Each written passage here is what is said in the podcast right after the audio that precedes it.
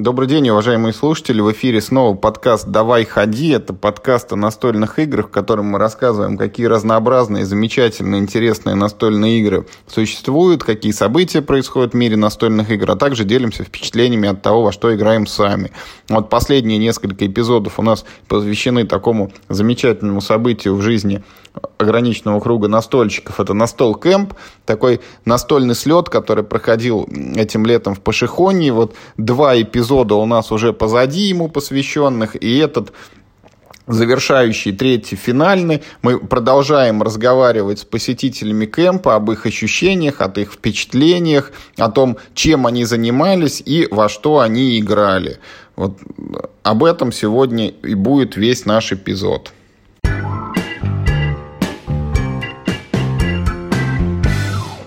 А мы снова на кемпе, и с нами Паша Медведев, который может быть знаком слушателям нашего подкаста по спецэпизоду, посвященному Кейфорджу. Паш, привет. Приветствую. Всем задаю один и тот же вопрос. Какой раз ты на кемпе? Ой, для меня это третий раз. А, мне кажется, мы в предыдущем а, подкасте, посвященному кемпу, мы это обсуждали, что для меня это достаточно новое явление. Но вот третий раз повторюсь, и, и я приеду четвертый, десятый, потому что это совершенно потрясающее ощущение, совершенно потрясающая компания, люди, которые объединены идеей, либо объединены идеей приготовить шашлык, попить кофе, поиграть в какие-то безумные игры, поплавать, попрыгать на батуте. Но все это объединяет, и ради этого стоит выбираться из, там, из Москвы, из Петербурга, собираться со всех э, городов России, чтобы вот здесь на неделю зависнуть в Пашихоне. И что ж ты сам делал из этого? Ну, на самом деле у меня никакого плана не было. Из, ну, кроме ключа, наверное, да. Я специально привез дисплей ключа, то бишь это коробка из нескольких э, ну, который включает в себя несколько неоткрытых колод. Э, соответственно, мы с ребятами как-то в один из дней собрались открыли колоды э, совершенно случайным образом э, и провели такой небольшой турнир, то ли 6, то ли 18 человек. Э, это новый сет Dark Tidings, локализован миром хобби и в августе уже поступит на прилавки. Специально перед записью я решил окинуть одним взглядом назад, во что же я еще играл. Получился не такой большой список, то есть я поиграл в Unmatched, мы играли дуэльно 2 на 2, я поиграл в новую Дюну, которая евро. Мы поиграли в маленькую японскую коробочку про то, как вы фотографируете. Ну, там стандартный декодер, стандартный Гитлер. Пати-гейм этого э, настолка МП Тип-Топ мы поиграли. Э, Ось поиграл от Верле. Ну, и так по мелочи. Ну, где-то игр 12-15 у меня собралось. Там, вот вижу коробку Дайстан, мы как раз в ночи играли в него. Из того, что прям понравилось, то, наверное, отметил бы именно Unmatched. Прям это моя игра, я люблю такие игры. То есть здесь скирмиш с колодами, у каждого персонажа своя колода, свой уникальный стиль. Мне такое нравится. Все остальное, ну, я бы сказал, что были ожидания повыше, а на практике оказалось съедобно, но не, нет никаких восторгов. То есть Дюна меня вообще ничем не удивила. Мы уже на T-серии с Кседихом уже обсудили, там, сцепились на эту тему. Он сказал, что это совершенно гениальная игра. Для меня это, ну, как бы евро и евро. А корни прям видны. Есть, конечно, новизна, есть игровой процесс. Это хорошо сбитый середняк для меня. Кто-то находит больше. Ось, которая oth, обед, клятва. От Верле это прям такой Верле, где много сущностей, а сам игровой процесс достаточно а, сложный. Ну, не сложный, наоборот. Даже сам игровой процесс, он а, понятный, если ты вникаешь в него, то там нет ничего такого. Единственное, всякое перетягивание каната к концу партии и прочее, и прочее, прочее. Вот. Отметил бы как раз вот этих японцев, фотографы. У французов они, по-моему, там как-то по-другому называются. А, типичная японская игра с а, интересными правилами на основе бананзы. Играется быстро, играется динамично, занимает единственное много места, но я люблю такие игры. Ну вот, наверное, вот прям вот в качестве вот прям э, снятия эмоций то, наверное, все. В вечерних развлечениях таких-нибудь участвовал, вот эти квизы там и так далее? Ну, слушай, это святое. Конечно же, квизы всякие там. На ЧГК я, кстати, не попал, к сожалению. А квизы мы играли. Музыкальные квизы вчера Юшин проводил. Мы выиграли. Ты стоически сопротивлялся. Участвовал в остальных квизах. Плюс э, декодер, тип-топ. Э, декодер я вообще очень люблю, потому что вот если эта интересная компания сидит здесь и напротив тебя, то это всегда очень интересные подсказки, очень интересное обсуждение. И для меня это прям лучшая игра вот для знакомой компании, если вам нужно занять чем-то вечер. Тип-топ это вот для казуальной компании, вдруг все собрались, и ты начинаешь раздавать эти карточки вот от 1 до 10, а, и на самом деле ты лучше узнаешь людей, потому что за вот несколько те партии, которые мы играли в тип-топ здесь, ты снимаешь совершенно потрясающую информацию, то есть как человек для себя конструирует какую-то э, какую-то свою жизнь, какие-то аспекты своей жизни, что для них хорошо, что для, для них плохо, вот это все, и ты такой, о, боже мой, надо же, я даже не думал. Вот это очень круто. Кто все эти люди, да, кто сидят со мной да, за столом, да, и что да. творится у них в голове? В голове, господи, это просто безумные люди. Бежать без оглядки, именно так, да. Слушай, а вот про э, клятву, и вот, как ты говоришь, там все заканчивается перетягиванием каната. Вот Скажи твое мнение, вот в играх это тебе больше нравится или больше не нравится? Когда концовка, она вот такая вот, когда то туда, то сюда, чуть-чуть в эту сторону, чуть-чуть в ту. Ты знаешь, мне, мне, наверное, это не нравится. Я люблю более лаконичные и более понятные э, эншпили. То есть ось, э, с одной стороны, она, да, она предлагает интересный геймплей, у тебя все равно есть э, асимметрия, у тебя есть некий канцлер, который э, выигрывает достаточно просто, и есть э, конкуренты, которые должны приложить усилия, чтобы сместить его с трона.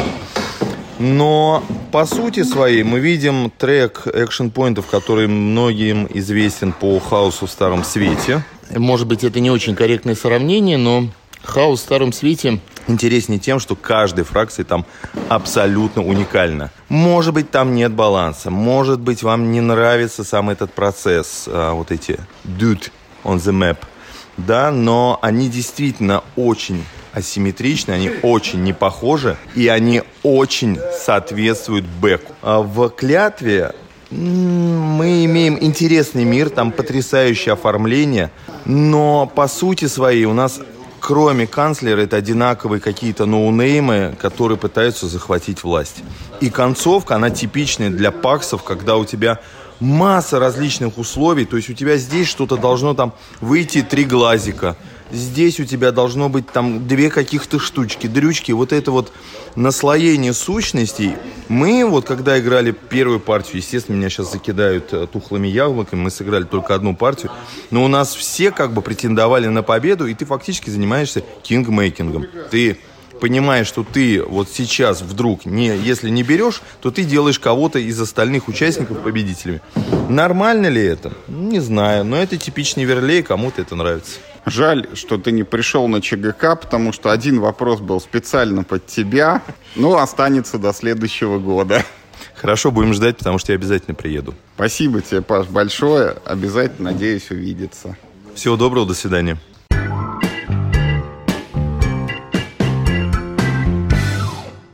А мы снова на кемпе, и на этот раз с нами, с нами Рома Шамолин, руководитель, организатор, создатель, идейный вдохновитель лавки игр, компании, которая локализует игры, продает их. Даже сам Рома в них играет, о чем подтверждаю, вот собственными глазами видел, как раскладывали Ксию. Ром, привет! Привет всем. Ну, я не создатель лавки игр. Лавка игр, не знаю, с 2000 фиг знает какого года. Да никто ее не знал, пока ты в нее не пришел, поэтому ты с нуля ее считай. Это как, как а, этот Джобс переизобрел телефон с айфоном, а ты переизобрел лавку игр. Здесь, наверное, уместно такая шарканье ножком. Да прекратите, да прекратите. Ну ладно, окей, давайте, погнали. Что там у нас по кемпу? В который раз ты на кемпе? Юшин, в какой раз я на кемпе? Ну, раз в третий, наверное. Ну, на в третий где-то, да. Зачем сюда приехал? Так, ну если банальные вещи, типа кемп это люди, да, как тут все принято говорить. А, мне нравится играть настольные игры, мне нравится природа, мне нравится общение с людьми.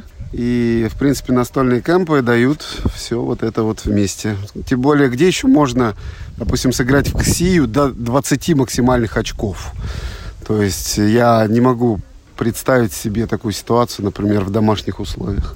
Это сколько по времени? А, да нет, ну, в рамках там крупных игр я не сказать, что, ну, сколько мы играли, наверное, с утра и часов там с перерывом на обед до четырех, но просто вот там дома собраться, там найти трех желающих там, или сколько мы там троем играли, ну, сложновато. А на кемпе все заряжены, все готовы, здесь в чё в только тут не играли. Иногда страшно посмотреть просто. Почему тебя ни разу не видели с коробкой рыцаря мага? Потому что э, я ее, естественно, привез, и партия... Ну, просто она так получилась, что она в домике чужом осталась, а, и мы завтра с утра будем в нее играть. Я думал, ты сейчас скажешь, потому что я ее прячу, чтобы никто не позарился на мою прелесть. Да нет, нет, просто так получилось, что я там заехал тут в один из коттеджей, кому-то оставил, где что-то забыл вытащить. Вот. Поэтому, в общем, она коробка есть, и будем завтра в нее играть. Расскажи, какие игры ты, может быть, для себя открыл в этом году? Вот что-то новое, неожиданное такое. Да, да, Кэм, каждый раз Кэм что-то такое вот показывает, да, из нового. Ну, могу, наверное, общее мнение подтвердить, что, наверное, игра Кэмпа это. Знаете, каждый год есть игра Кэмпа какая-то, да?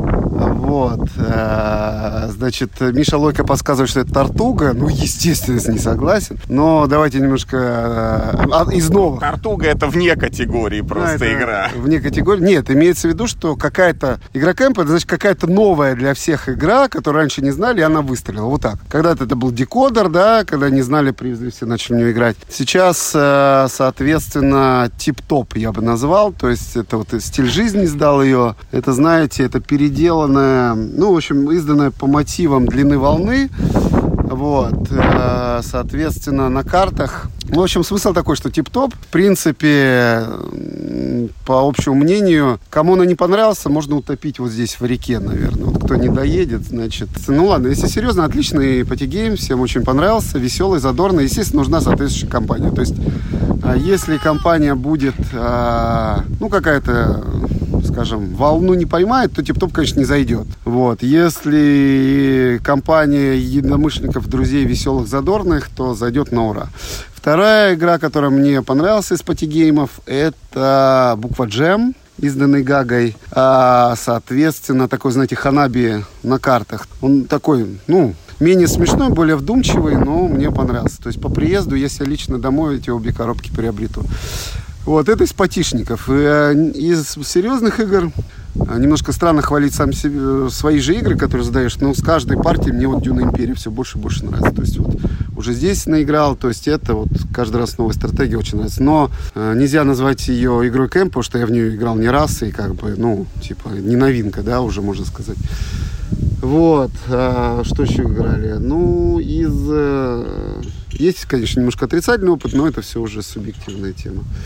Вот, но в целом все идет хорошо. Да, вот неплохая игрушечка про самураев, то, что Арсений до этого говорил. Ну, не супер шедевр, но ничего так, сойдет на раз-два.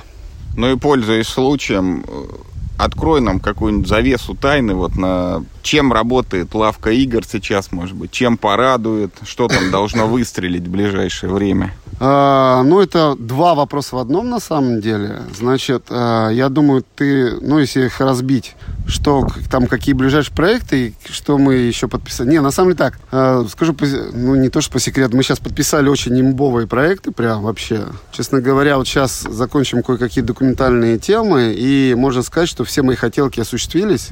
Как бы все, дальше сейчас, если вот все закончится хорошо, Э, с документами и прочее, то уже все остальные новые проекты будут, ну, там, условно говоря, подписали, отлично, здорово. Ну, то есть, ну, бывают такие проекты, за которыми, там, скажем так, возбуждаешься сильно, да, mm-hmm. Вот. И, ну, пока я вот дальше этого не скажу, потому что как только все закончим, будет, естественно, такие громкие анонсы, причем интересная идея с анонсами будет.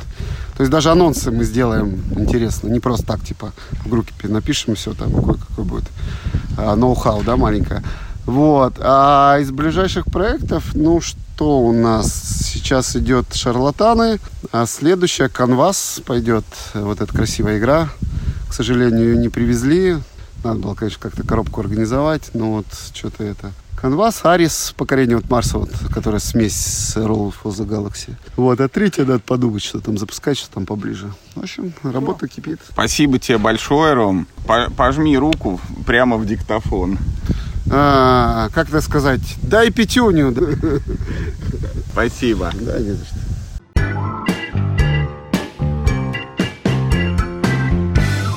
А мы вот, ну, снова практически на кемпе, потому что мысленно туда возвращаемся. И с нами Олег Милешин, автор блога «Марафон настольных игр». Олег, привет.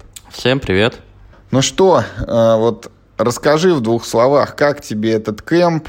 Ты же вот не первый раз теперь уже, типа, вот чем отличается от предыдущих, чем он запомнился лично тебе? Ну да, для меня этот кемп уже третий. А, первые кемпы я ехал сюда играть, а сейчас здесь как-то именно едешь встретиться с людьми, а, поиграть на втором плане.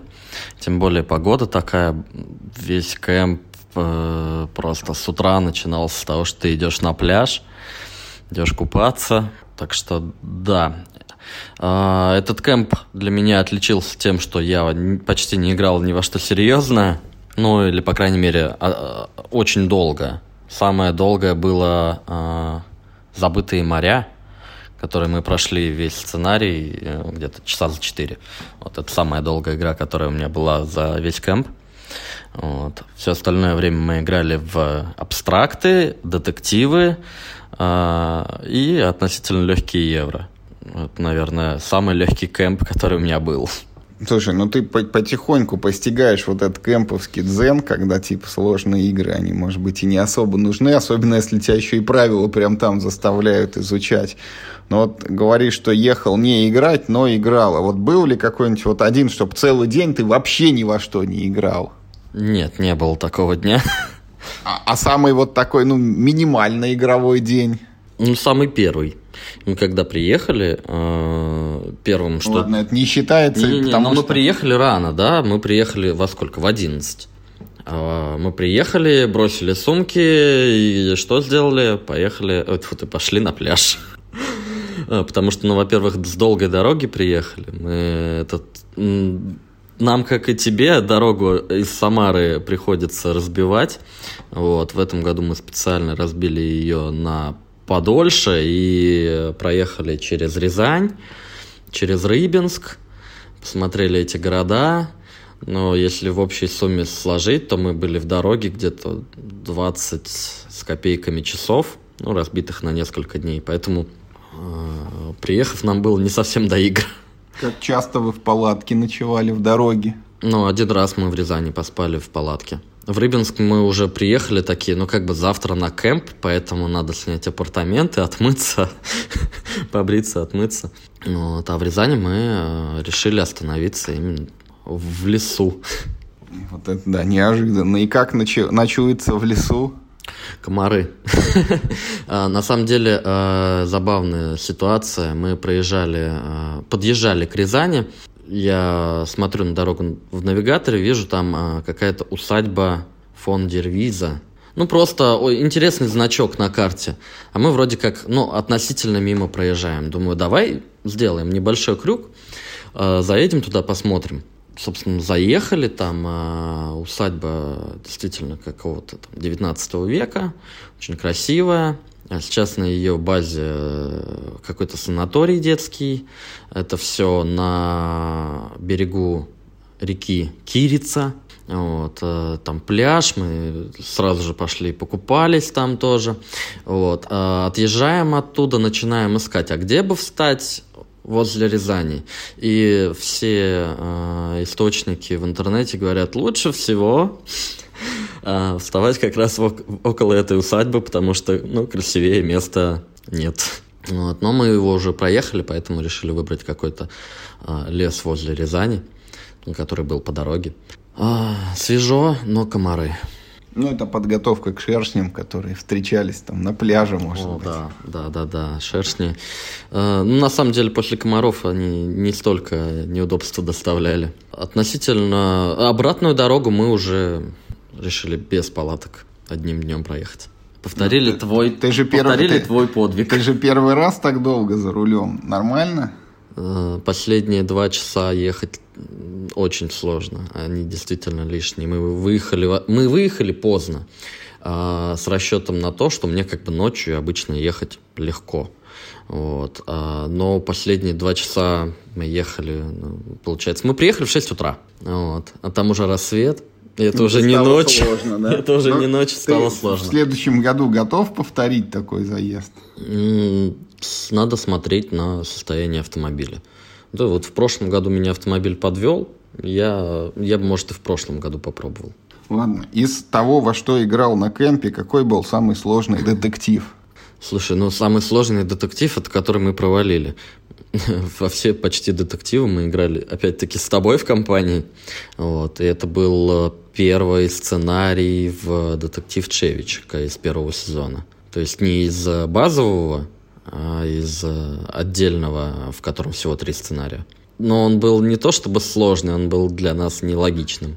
Относительно самых понравившихся, то, наверное, очень отличился пожар в Адлерштайне, который э, дарит, ну, дарит новый опыт, в отличие от остальных. Ты в, в остальных детективах, ну, вот это вот мы видели э, здесь, вот это мы видели там. Здесь же на тебя кидают кучу документов и держи, попытайся ответить. На что ответить, ты пока тоже не понимаешь. Ну, но в целом забавно, очень интересный опыт. Какая самая веселая была игра? Самая веселая игра. Самая веселая игра у нас это был тип-топ. Мы его выцепили э, у ребят половину колоды. В тип-топ я, наверное, вечера 4 ну, точнее, не вечера 4, а захода 4 делал в разных, относительно разных компаниях на этом кемпе. В каких-то он заходил чуть более смешно, чуть в каких-то чуть менее, но тем не менее. Я приехал первым делом, что я сделал после того, как поспал, это залез в озон и заказал себе коробку. Понравилось ли тебе музыкальный квиз? Музыкальный квиз это на самом деле единственный квиз, который я посетил в этот, э, на этом кемпе. То есть обычно, ну, в прошлые э, разы я ходил на квизы, а Оля, жена, не ходила на них вообще, играла во что-то. В этот раз у меня получилось так, что мы вот вечером брали и собирались на что-то ну, просто настольное поиграть. И вот именно в вечер музыкального квиза оказался свободным, мы пошли на него, и жене даже понравился. На самом деле он был э, очень таким... Я не знал, не знаю, 90% этих песен. Ничего страшного, я не знал, мне кажется, 99% этих песен. Ну, причем я даже взял какой-то там вопрос, который не взяла остальная команда.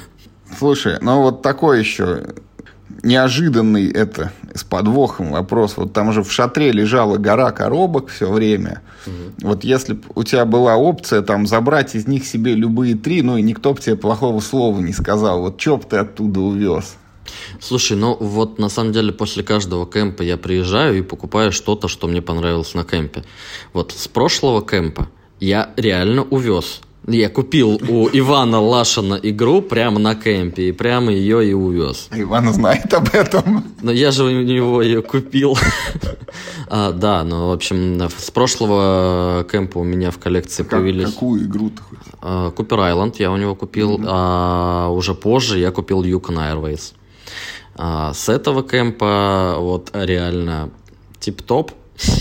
А, абстракт а, чакра ну и э, Factory Funner, который мне нравится, и его нигде не купишь на барахолках. Наверное, эти бы три. Ну и вот самое, может быть, что тебе больше всего запомнилось с этого кемпа, такое самое яркое впечатление? Ох, ярких впечатлений на самом деле было много, но они какие-то не особо настольные и связаны с батутом посреди реки. Вот а, серьезно. А в блокнотике ты играл? В блокнотике я, я играл параллельно за соседним столом в тип-топ. Я слышал, как вы играли в эти самые блокнотики. На самом деле они мне самому не очень нравятся, поэтому я посмотрел, поулыбался, пошел дальше. Понятно. Ну и, наверное, последний э, такой риторический вопрос. Вот поедешь в следующем году? Да, мы уже с ребятами в чате начали заказывать друг у друга игры, которые надо взять на следующий кемп. То есть я у э, Паши Снаги попросил взять с собой э, Glory to Room, а у меня ребята попросили э, другую игру Bring Out Your Dead. В общем, мы уже начали планировать. Мы уже... А, а если будет двухнедельный, вот готов прям на две недели? Тут вопрос не в моей готовности.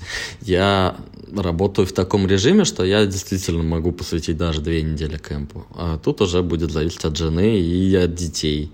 Потому что мы-то едем туда с детьми. Точнее, пытаемся с одним. Но надо дожить до следующего года, посмотреть, вдруг уже захочется с двумя ехать. Надеюсь, что нет. Ну, понятно. Время покажет.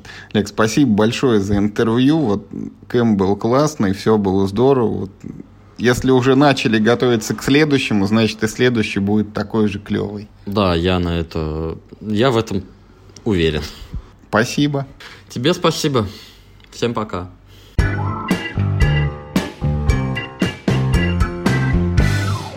Мы снова находимся на кемпе, и с нами сейчас Михаил Акулов, руководитель крупнейшего российского издательства Hobby World, Мирол Хобби, которому как раз вот буквально чуть ли не на днях исполнилось 20 лет издательству, а не Михаилу, если что. Миш, ну вот огромный тебе привет и сразу поздравляю Спасибо. с юбилеем. Спасибо большое. 20 лет, конечно, большая дата, и я обязательно чуть позже спрошу вот про то, как к этому готовились и отмечали, но хотелось бы начать вот чего-нибудь. Вот есть у тебя в памяти какое-нибудь событие из тех времен, когда это все только начиналось, может быть, как вы там верстали первую какую-нибудь свою коробку, или как регистрировали первое юрлицо, или какой-нибудь первый офис, где находился и как выглядел. Вот что-нибудь из истоков прям таких. Из истоков, это как бы я всем говорю, но почему-то никто не помнит. А я же присоединился чуть позже к компании, основал компанию придумал э, мой друг и партнер Илья Карпинский. А начали они э, с выпуска журнала «Эрлимансера». Первым наемным сотрудником у Ильи был Николай Пегасов. Вот. А потом был открыт клуб «Лабиринт». Клуб «Лабиринт» представлял собой как бы две части. Издательскую часть и, собственно, клуб, который, можно сказать, наверное, был первым антикафе а, в России. Вот я присоединился как раз к антикафе, к той части, даже не к издательской части, а вот к части антикафе. Да, мы его успешно развивали, так успешно раз, развивали, что клубная часть разорилась, и мы ее закрыли в году в 2004. Вот. Звучит так, как будто ты не смог сразу стать руководителем клуба и решил, что надо с этим что-то делать. Ну, просто никогда не надо бояться того, что что-то с первого раза не получилось. Оно рано или поздно все получится. Любой опыт. Э, сейчас современный мир, он достаточно все-таки безопасный. Это не средневековье, где вы пошли там в поход и не вернулись, чтобы заработать немножко деньжат. Здесь можно вернуться. Вот. И потом я там стал дальше продолжать заниматься тем, что занимался юриспруденцией, финансами. А Илья продолжал развивать издательскую часть. Поэтому про первую верстку я даже не расскажу, потому что ее делал, наверное, Коля.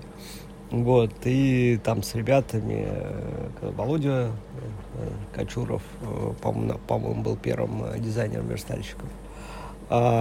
Вот, а я к издательской части имел отношение только то, что мы там вместе выпивали часто, и потому что у Ильи была еще клубная часть, и мы там были партнерами по этому делу. А я присоединился к команде, наверное, году в 2006, когда Илья меня вот прям пригласил возглавить это направление, а самому было интересно себя попробовать в компьютерных играх, которыми он сейчас и занимается. А так, да, там было много всяких смешных тем. У нас все крутилось вокруг Бауманска, потому что один из первых офисов был на Бауманска в 2006 году. Но там, к сожалению, там тоже мы должны были развивать клубную тему. И неизвестно, как бы оно пошло бы, а если бы там в том адрес э, на Бауманска, где мы были, там просто затянул арендодатель с выводом на улицу. Там был вход только со двора. Мы по лабиринту очень э, плотно столкнулись с тем, что а, у нас нельзя было... Ну, во дворе всегда есть большие проблемы с жильцами, и мы хотели выехать на улицу. А выход на улицу очень долго согласовывался, так долго согласовывался, а за аренду мы платили. Там пониженную часть платили, но выручки не было. У нас деньги практически кончились.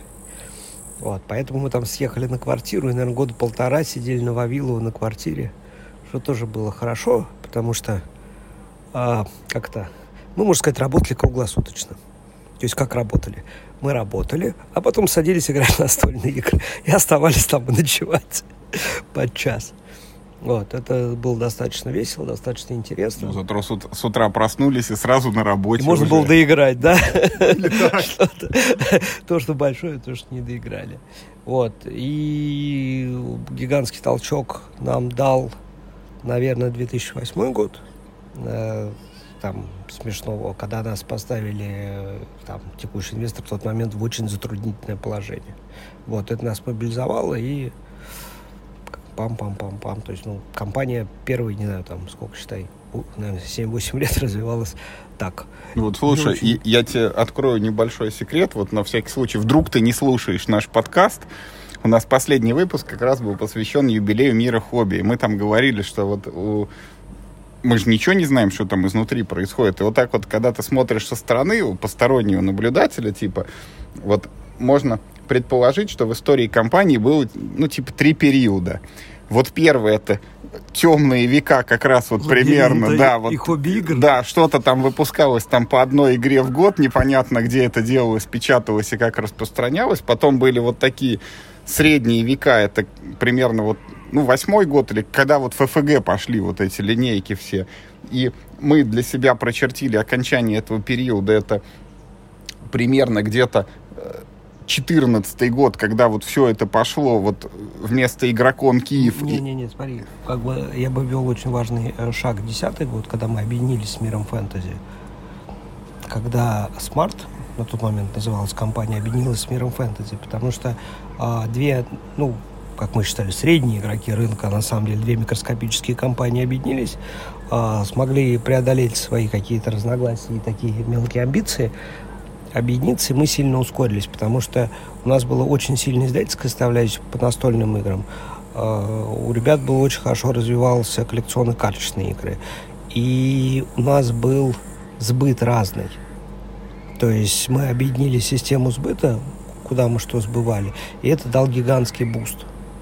До 2014 года мы, до 2013 где-то мы вот эти вот процессы то налаживали объединение, они давали буст. И вот да, в 2014 году мы перешли там еще в очередную стадию. Ну вот у нас следующий этап, мы его обозначили, как когда вот поменялся сильно курс доллара, когда э, стал вопрос, что типа нужно игры, ну, каким-то образом приземлить, вот локализовывать, делать свое Нет, производство. Мы всегда хотели делать свое производство. То есть э, я когда столкнулся, мы что делали на технологии, потому что у нас каким-то э, какое-то время э, акционером Смарта был технолог. А, кто помнит, э, фишки в первом издании колонизаторов, кораблики в «Сумерках империи». Да, в «Сумерках империи». Нет, когда в «Сумерках империях» э, это как бы печатали на АСТ и собирал АСТ, а технолог был просто подрядчиком. Ну, а пластик он, он же делал? Он делал пластик, но был просто подрядчиком. Он э, стал нашим партнером в «Смарте». А мы ему очень благодарны с точки зрения опыта, а, потому что, ну, как бы, человек занимался бизнесом еще во времена цеховиков в Советском Союзе. И вот с, с точки зрения советов, с точки зрения понимания отношения там, к людям, к партнерам и так далее, он дал очень много, поэтому я вот и Илья, мы ему очень благодарны. И потом, знаешь, как этот... Э, когда я столкнулся с тем, что мне предлагает, например, производство АСТ, и другие типографии. Ну, и я видел западные игры, как, э, как выходят. Вот это вот все, все требовало создать свое производство. И первое производство я пытался еще создать до э, того, как был Мир Фэнтези, как мы объединились в Мир Фэнтези в 2010 году. Вот. Э, уже в Климовске я открыл какой-то, ну, там небольшой цех появился, и мы первые игры попытались там вырубать, чтобы карты были отдельно, а не на листах вот этих вот отрывных, потому что какой-то период был, э, когда все, что могли предложить типографии, это они распечатывали листы, порубали их прессом, и потом сидели сборщицы из этого пресса, их вырывали руками. И карты, если кто-то помнит те годы, они были с зацепами. То есть я не знаю, как шафлик был этом году.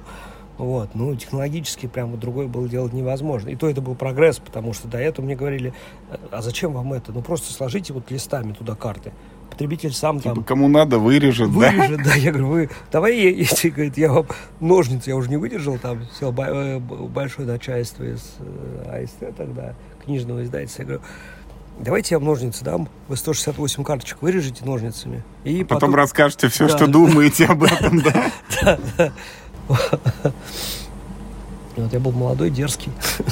168 карточек это Манчкин, по-моему. Да? Мне Манчкин, кажется, да. вот я смутно что-то помню, что самый первый в нем, возможно, были вот эти листы, листы с коричневыми лежали, бортами. Да, лежали, и на картах, да, вот их вычпокиваешь, и вот четыре этих есть. Понимаешь, если можно было самому вычпокивать, это уже был прогресс. Значит, мы придумали, как их рубить на дигелях. Их нужно было просто выдрать. А изначально предлагали просто вырежи ножницами. Ну что там, пусть ножницами режут. Вот, и а потом был период, когда вот, э, да, мы сделали капринтов, делали очень много капринтов, потому что свои мощности не предполагали. Обнявшись с миром фэнтези, мы тоже стали дальше развивать. У мира фэнтези э, был подрядчик, который мог делать карты, потому что Берсерк делался. Да, и мы там пользовались этим. Плюс там делали свою сборку. Потом мы попытались сделать партнерство с Солнечным городом. Да, и мы входили в часть Солнечного города достаточно долго но как бы взгляды на качество и взгляды на развитие качества, как все получается, у нас не срослись. Вот, поэтому мы решили уже сделать полностью свое, чтобы самим отвечать за все огрехи. Если огрехи прилетают, за что мы понимаем, это мы накосячили. Они там бесконечные тысячу партнеров, и мы можем это исправить, а не когда тебя там бесконечно завтраками кормят. Что-то мы с тобой это ушли мыслью по древу, по-моему, от темы вопроса. Не, все хорошо. Ты прям вот еще раз вот к, к трем этапам. Вот ты подтверди или опровергни, да? Вот. Там даже четыре было этапа, потому что в 2014-2013 году к нам э, пришла компания Wargaming, и, и у них там были определенные проблемы с... Э, они мерч очень активно развивали. И у них были проблемы вот с материальным товаром. У них не было, понятно, никаких проблем с цифрой, потому что они великолепно это делали. А с материальным товаром были проблемы. Там, они выпустили мерчендайз. Ну, там, на тот момент, наверное, не очень. Удачно выпустили, продать не могли. Вот. И они пришли к нам и проинвестировали. Нас сами предложили. Да, и мы там осуществили им э, вот эти вот мерчевые продажи. Долгое время мы поддерживали магазин мерча. Вот, пока там как бы цели у них немножко поменялись, и мы тоже там не разошлись в разные стороны. Вот, это был, да, тоже другой этап. А что касается кризисов и курсов долларов, то в этом плане нам никогда не везло. Потому что в 2008 году тоже там один из партнеров потом вышел, который вот э, тоже проинвестировал там определенный бум. Но все это было так, он там старт проинвестировал, а потом мы заказали много заказов, там Fantasy Flight, большой план продаж был, а потом нам в августе месяц раз приходит, говорит, парни, денег нет, крутитесь как хотите. Это нам дало, безусловно, большой старт. Когда ты... И все завертелось. да, маленькая компания, ты должен э, своему там партнеру 100 тысяч долларов по деньгам 2008 года. Это неприятно. Потому что, ну, как, у тебя партнерские отношения, у тебя уже выстроены там за несколько лет э, хорошие человеческие отношения. Тут, упс, у тебя говорят, денег нет. Ты подвел людей, подвел партнеров. Но мы там достаточно быстро все смогли отдать, потому что завертелись. Вот, и наоборот наладить производство. А в 2014 году то же самое. А, мы получили инвестиции и успели их потратить там, на станок автоматически по производству карт, причем в аванс. А, тогда такой технологии не было. Мы заказали, мы специально летали в ЮАР, чтобы посмотреть, как работает. А, подобный сток посмотрели, но он был кастомный, нам нужно было, короче, нам делать его что-то два с половиной года, канадцы за дофига денег, вот. И мы как раз успели потратить все инвестиции практически до того, как курс полез вверх. То есть в этом плане. И тут же как это в настольных играх у тебя э, тот год был очень смешной. У тебя сначала лез курс вверх, а, и ты не мог, э, по сути, твои вложения там немножко обесценились, потому что ты не мог поднимать цены, потому что никто бы не стал покупать этот товар. Соответственно, в долларовом эквиваленте все, что ты заработал, резко падало вниз. Соответственно, ты э, лишался денежной массы, чтобы покупать товар там, ну, там комплектующий, товар на английском языке, товар, произведенный за рубежом. А после Нового года когда все как-то все-таки приспособились к этим дорогим ценам, и мы смогли там что-то накопить и заказать тиражи, курс пошел вниз. И курс упал, непонятно, мы не могли опять потребителю говорить, ребят, вы извините, да, очень нужны денежки, давайте мы продадим игры вот по тому курсу. Ну, потому что, во-первых, нехорошо, ну, а во-вторых, да, как бы, ну, люди стали заказывать игры на английском языке. Да, конечно, на русском языке можно продавать дороже, чем на английском. Это реально так, потому что многие люди ну, так английский так в совершенстве не знают и сложные игры читать не будут. Но это какой-то, знаешь, профанация. Поэтому это, это, мы приспособились к тому, что тут мы всегда влетаем. Понятно, что с нашими объемами тогда никакого там, эти слова умных хеджирования, валютных курсов и прочее было невозможно. Знаешь, на тоненьком все. Захеджировали вашу выручку. Что там хеджировать? Вот, ну как-то справились. Слушай, а сколько у такого суперстанка это срок службы? Лет на сколько? 10, 20, 30 он может Слушай, это? Ну, вот нам в свое время э, удалось купить, э, мы выцепили в России э, кашировку э, немецкую. Она, по-моему, я боюсь соврать, она, наверное, года 80-х, конца 80-х. Мы перекупили mm-hmm. в России, отремонтировали ее. Она, этот, ну, это там большая автоматическая кашировка суперская прямо. Ну, то есть это не то, что там а полвека условно можно брать. Да, да, да. А, я был на этот, э, ну у него прямо он их не использует, но они в рабочем состоянии. Я был на фабрике Пятника. А, это один из старейших, на самом деле, Пятник, один из старейших издателей Европы. А, он издавался, у него были вот э, там то, что сейчас, э, эти, блин, забыл, компания, польская компания известная тоже, Трефл. Угу. Вот э, один из заводов Трефлов когда-то принадлежал ему до революции. То есть они до революции пускали карты. Там музей у него маленький, домашний, очень интересный. И у него стоят тигеля. Они, знаешь, вот если ты видел эти старинные, э, как их, швейные машинки, никогда не видел? Ну, такие вот революционные да, типа. у них на ножках, вот на статуе, которые стоят, они такие прям с вензелями и угу. литые вот там вот эти вот боковинки литые, с узорами, знаешь, как будто это произведение искусства. Да, они до сих пор работают, что им будет-то? Он старинный, отличный тигель. Технологии, по сути, ничего не поменялось. Эти тигеля в Китае вообще в землю льют, на самом деле. Ну, ты знаешь, как они делают формы под них? Из земли делают, как раньше пушки царь колокол лили. Вот так, так, так сейчас тигеля в Китае льют. Вот это да. Ну, а расскажи еще, пожалуйста, вот тот год был необычным, вот начался этот ковид, а в этом году уже тоже все более-менее как-то приспособились, ну вот как приспособился Hobby World? Что произошло с компанией в, в этих новых ковидных условиях? Слушай, ну как-то нового нет. Э, ковид мы пережили. Слава богу, да, мы тогда затянули пояса. Э, там кто-то сотрудников взял отпуска, мы сократили на, по-моему, на 30% на два месяца зарплаты всем, ну, пообещав, что если год будет хороший, и мы там нормально все сдадим, то все вернется на круги своя, и в декабре мы все отдали, потому что все было тьфу -тьфу -тьфу. мы справились. Вот, и Понимаешь, как бизнес, это не такое, что ты там приспособился к чему-то, все время к чему-то приспосабливаешься. Мы там в апреле к, к закрытию магазинов приспособились, а потом нам раз, и господин Собянин отрубил опыт. То есть как бы раз и вообще запретил оптовую деятельность. То есть как бы интернет-магазины работали, а поставлять в интернет-магазин мы товар не могли. Слава богу, у нас было как-то у нас в Твери, где завод обособленное подразделение. Мы как перевозили товар в Тверь, Потому что перевозить можно было, это не продажа. А Тверь поставляла а потом. Тверь, а, Твери отгружали. Ну, ты понимаешь, это же такая иногда комедия абсурда. Ну, оптимизация хода. Ну, дополнительные косты на транспорт, понятное дело, но у нас в стране не то, что предприятие, у нас каждый человек должен знать, как чего выжить. Потому что иначе невозможно. Ну, такие жизненные обстоятельства. Сейчас все просто, ну, не то, что этот... Э, мне кажется, никто не привык, не свыкся, просто немножко подзабил на все. Ну, а как насчет вот всяких, то, то, что сейчас надо там 50 или 60, сколько сейчас, чтобы все там с прививками ну, ходили? Все 60% э, розничных магазинов обязательно, да, мы выполнили этот план. Э, розница вся привелась на 60%, потому что люди молодые, достаточно образованные, которые из продавцов и как бы во всякую чушь не верят. А верит факты. Э, если мы говорим о складских работниках, то там было сложнее.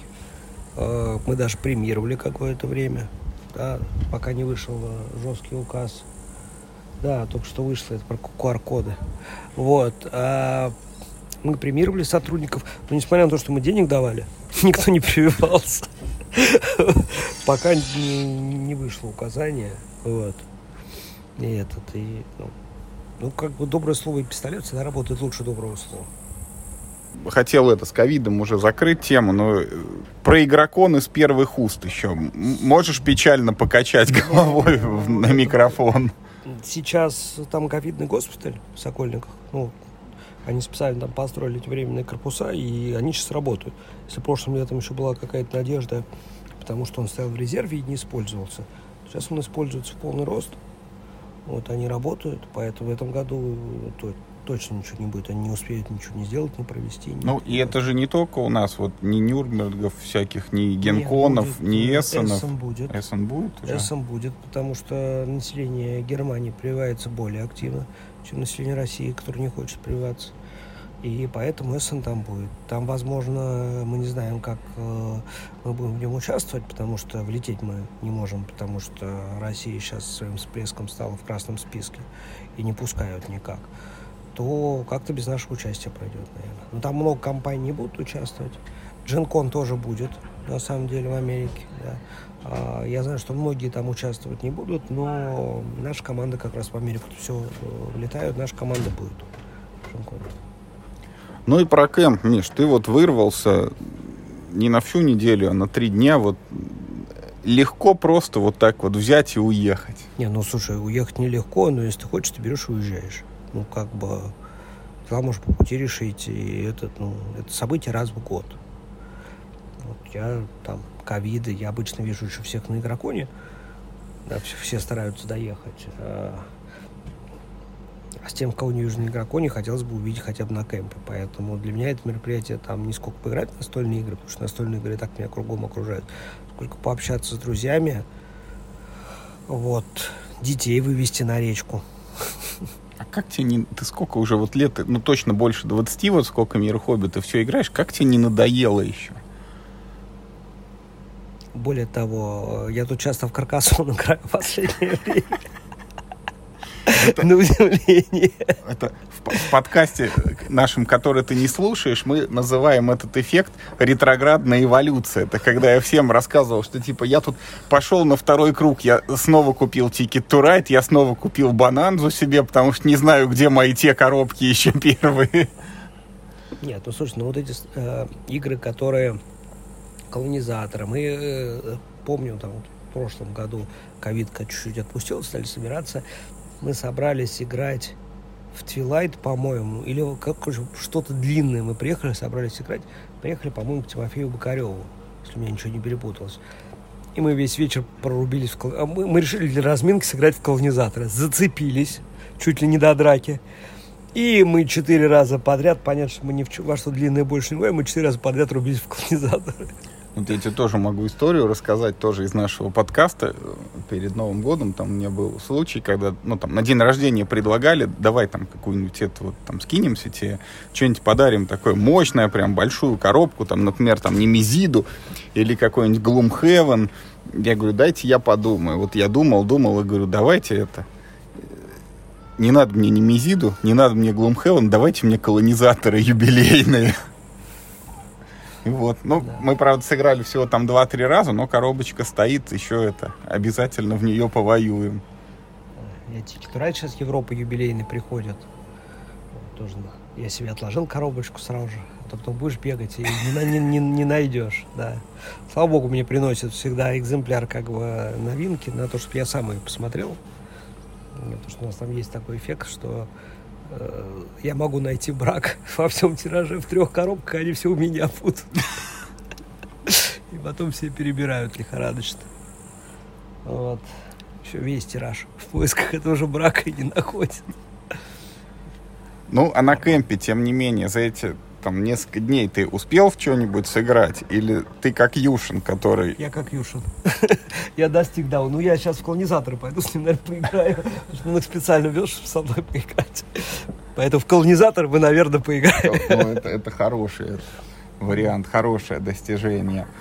Ну, Миш, я даже вот не знаю, хочется это обнять только тебя и, и, и горячо пожать тебе руку, потому что, ну вот, столько лет я не знаю, как ты не выгорел. Вот у человека до сих пор это в глазах искры, глаза горят, вот какое-то рысканье в поисках новых игр, и несмотря на возврат вот этот колонизатору, кстати, тоже у нас, знаешь, есть такая присказка, ну вот, типа, современные настольные игры, что такое это? Это колонизаторы, каркасон и Ticket to Ride. Кто у нас их издает?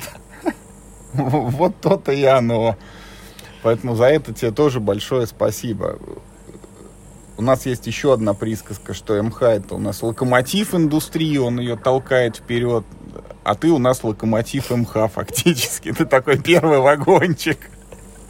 Ты наговорил комплимент. Я хотел что-то еще, по-моему, про праздник спросить, про подготовку чего-то, или я не так услышал? А, про юбилей, да. Расскажи, как вот а, куча же всяких акций, там постоянно вот идут посты, что там то у нас там квиз праздничный, то скидки, то там розыгрыш игр. Вот как, как вы к этому готовились, к 20-летию? Слушай, ну готовились. И, и, и 1 июля, это вот все-таки от чего вы отсчитываете? Так, ладно, расскажу. Сейчас главное, мне маркетинг не убил. Значит, э, маркетинг полгода нам напоминал, что у нас 20 лет. Но мы как-то, знаешь, не заточены на юбилей, э, вот, и там многочисленные празднества. И говорит, ну, там, 20 лет. Он говорит, определитесь уже с датой, когда мы отмечаем 20 лет, потому что там разные компании было множество, можно от разного э, толковать. Потом, ладно, э, уже когда совсем пригорело в мае месяце, когда маркетинг пришел, говорит, у меня нет времени на подготовку, вообще ни на что нет времени, как определить уже наконец-то с датой. А там подняли дату организации первых хобби-игр, он был какой-то май. Но тут они в мае пришли. Понятно, что вообще уже никто ничего не успевал. Да? И плюс почему-то мне дата в мае не нравилась. Я не, то ли не 13, то ли, нет, не 13, ну, короче, почему-то мне не нравилось в мае что этот. И Коля говорит, слушай, давай как бы вот э, все-таки, когда, не когда компанию основали, а когда был первый рабочий день. Я так понимаю, это когда Коля пришел на работу. Он говорит, первый рабочий день вот был тогда. Такой, ну ладно, хорошо, пусть будет тогда. И это был 1 июля. Вот так решили дату. А так дальше там маркетинг продумывал акции. HR-отдел э, продумал, как мы будем праздновать э, юбилей, потому что как все-таки 20 лет, большая дата, хотелось собрать сотрудников. Понятно, сейчас ковидные времена, и типа там, ну, там можно было собираться до 500 человек, нас там, человек 300 был на мероприятии. Но мы все равно всем вызвали ПЦР, все сдали ПЦР, ну, как друг друга обезопасить. Вот, кто-то отсе- отсеялся по этому поводу из-за ПЦР. Не очень хорошо отпраздновали. Ну, да, прям всем, всем сотрудникам понравился 20-летие. А вы только действующих или, может, бывших еще призывали? Ну, кого-то из бывших призывали. Кого-то из бывших призывали, с кем вообще общаемся партнеров и так далее, и так далее. Но многие из-за того, что ковид все-таки стерегаются массовых мероприятий, все понятно, не все доехали, но было очень здорово. Даже салют был. Потом часть Москвы Настольными говорила, играми? Нет, салют был настоящий. Что это? Что за праздник? Почему салют на Красной площади? В честь какого мероприятия? Ну, не на Красной площади, рядом был, но красиво было. Слушай, ну здорово. И спасибо тебе большое за такие обстоятельные ответы, местами, может быть, даже неожиданные. Я надеюсь, когда-нибудь вот на 25, а может быть даже и на 30 вот, за не беспокоюсь, но у меня, надеюсь, что тоже все еще будут глаза гореть. И расскажешь что-нибудь еще. Нет, настольные игры это клевая тема, поэтому что тут не горит на глаза. И это интересно, а бизнес добавляет там плюс 20 к драйву. Особенно, когда там у нас то кризис, то ковид, то еще какая-нибудь, еще какая-нибудь затея. Да, как будто карточку события вытаскиваешь. И все время не то. негативно. Ой. Ну все, спасибо тебе большое, отлично получился выпуск. Спасибо тебе.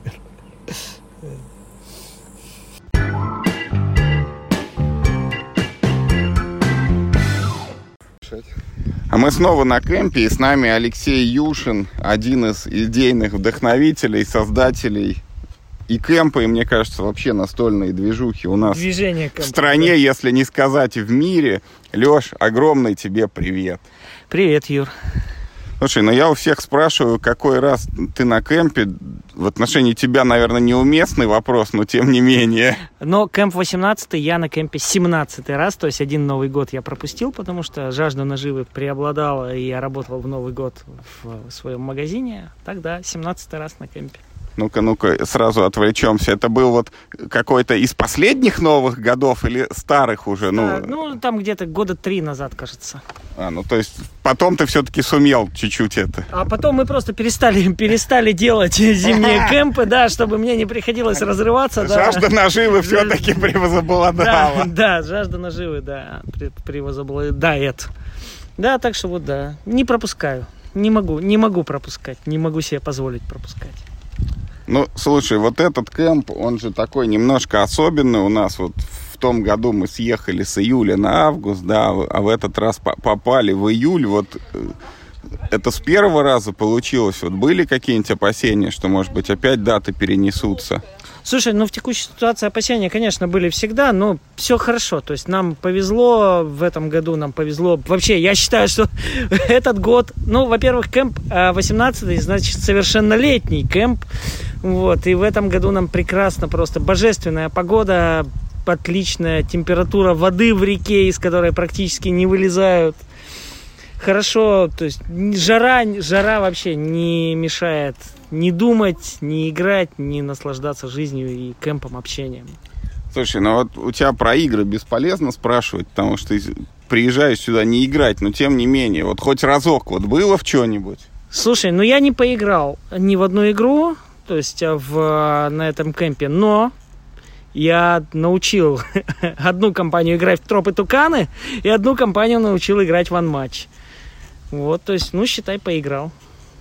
Ну-ка, а в двух словах про анматч. Вот я его просто сам тоже не пробовал. Вот стоящая штука. Да, я тебя с удовольствием научу, во-первых, а во-вторых, да, это отличный гитвей.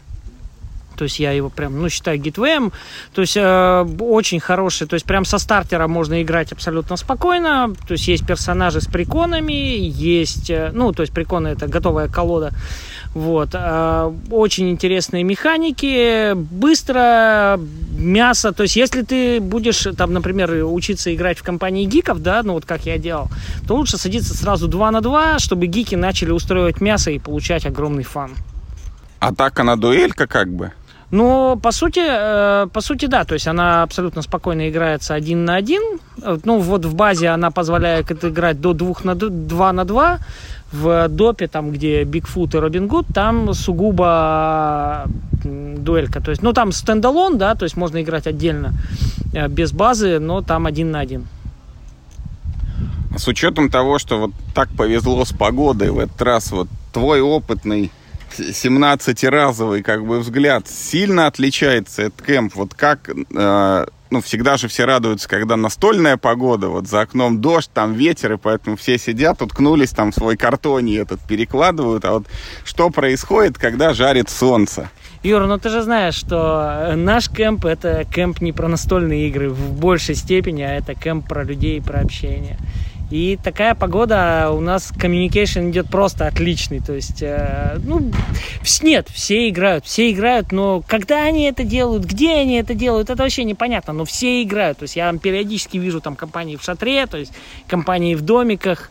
А, вечер это, естественно, время party game ов. А, то есть, ну и как вот уже тут говорили, э, party game этого camp а это игра тип-топ, которую я называю тик-ток безумная, ну, офигенная игра, то есть, ну, которую я все-таки больше уже выношу за party, то есть это все-таки уже больше барная игра, то есть, которая предполагает э, расслабленное состояние, вот, э, на- ты должен находиться на одной волне с э, партнерами по игре. Это очень весело и очень круто. Я благодарен стилю жизни за то, что они ее выпустили. Игра прекрасна. Мне кажется, вот один из критериев, там же в правилах есть раздел про то, как очки считать. Вот вот ни один человек, кто в нее играл, мне кажется, туда не добрался. Это вообще никого не интересует. Не, очки мы не считаем, мы идем чисто на на то, чтобы капитан догадался. Ну, я вот рассказываю, то есть мы сели играть, да, то есть у нас первая знакомительная партия.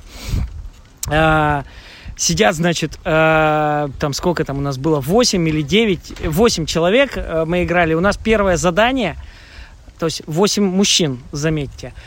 Первое задание, значит, э, посмотрите в глаза соседу и э, объясните причину, по которой вы с ним расстаетесь.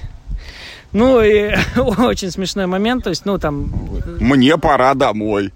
Ну, там немножко другая причина, по которой вы с ним расстаетесь, то есть не это подразумевается.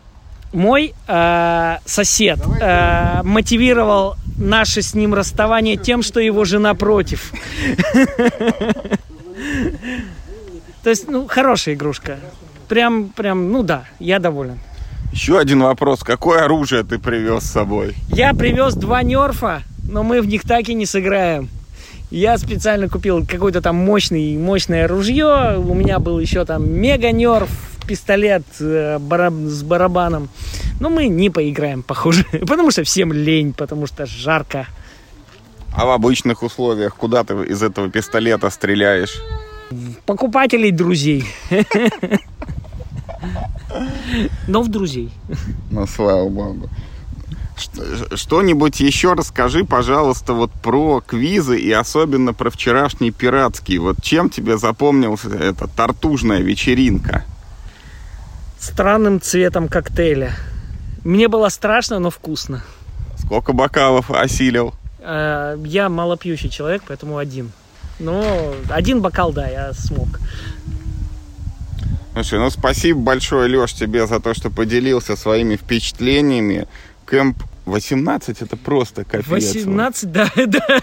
Ты знаешь, я когда, когда сажусь и вспоминаю, то есть цифру кэмпа, то есть как так-то, 18, ну, ну, это же просто нереально. Это там четверть жизни, да, то есть считай, то есть это, это, ну, это, это очень круто. Я очень рад, что вот это движение, которое зародила Нюся, это, ну, оно пошло в народ, и мне, я, я этому очень доволен. Мы никак не, не ограничиваем, никак не педалируем тему, что это наше, там, и только нет. Мы только за то, чтобы это развивалось и двигалось. Э, это все для людей. Вот. Но это, это действительно так. От людей спасибо тебе огромное. Спасибо тебе, Юра, что приезжаешь. Спасибо всем, кто приезжает. Я думаю, что кэмп будет жить и развиваться. Спасибо.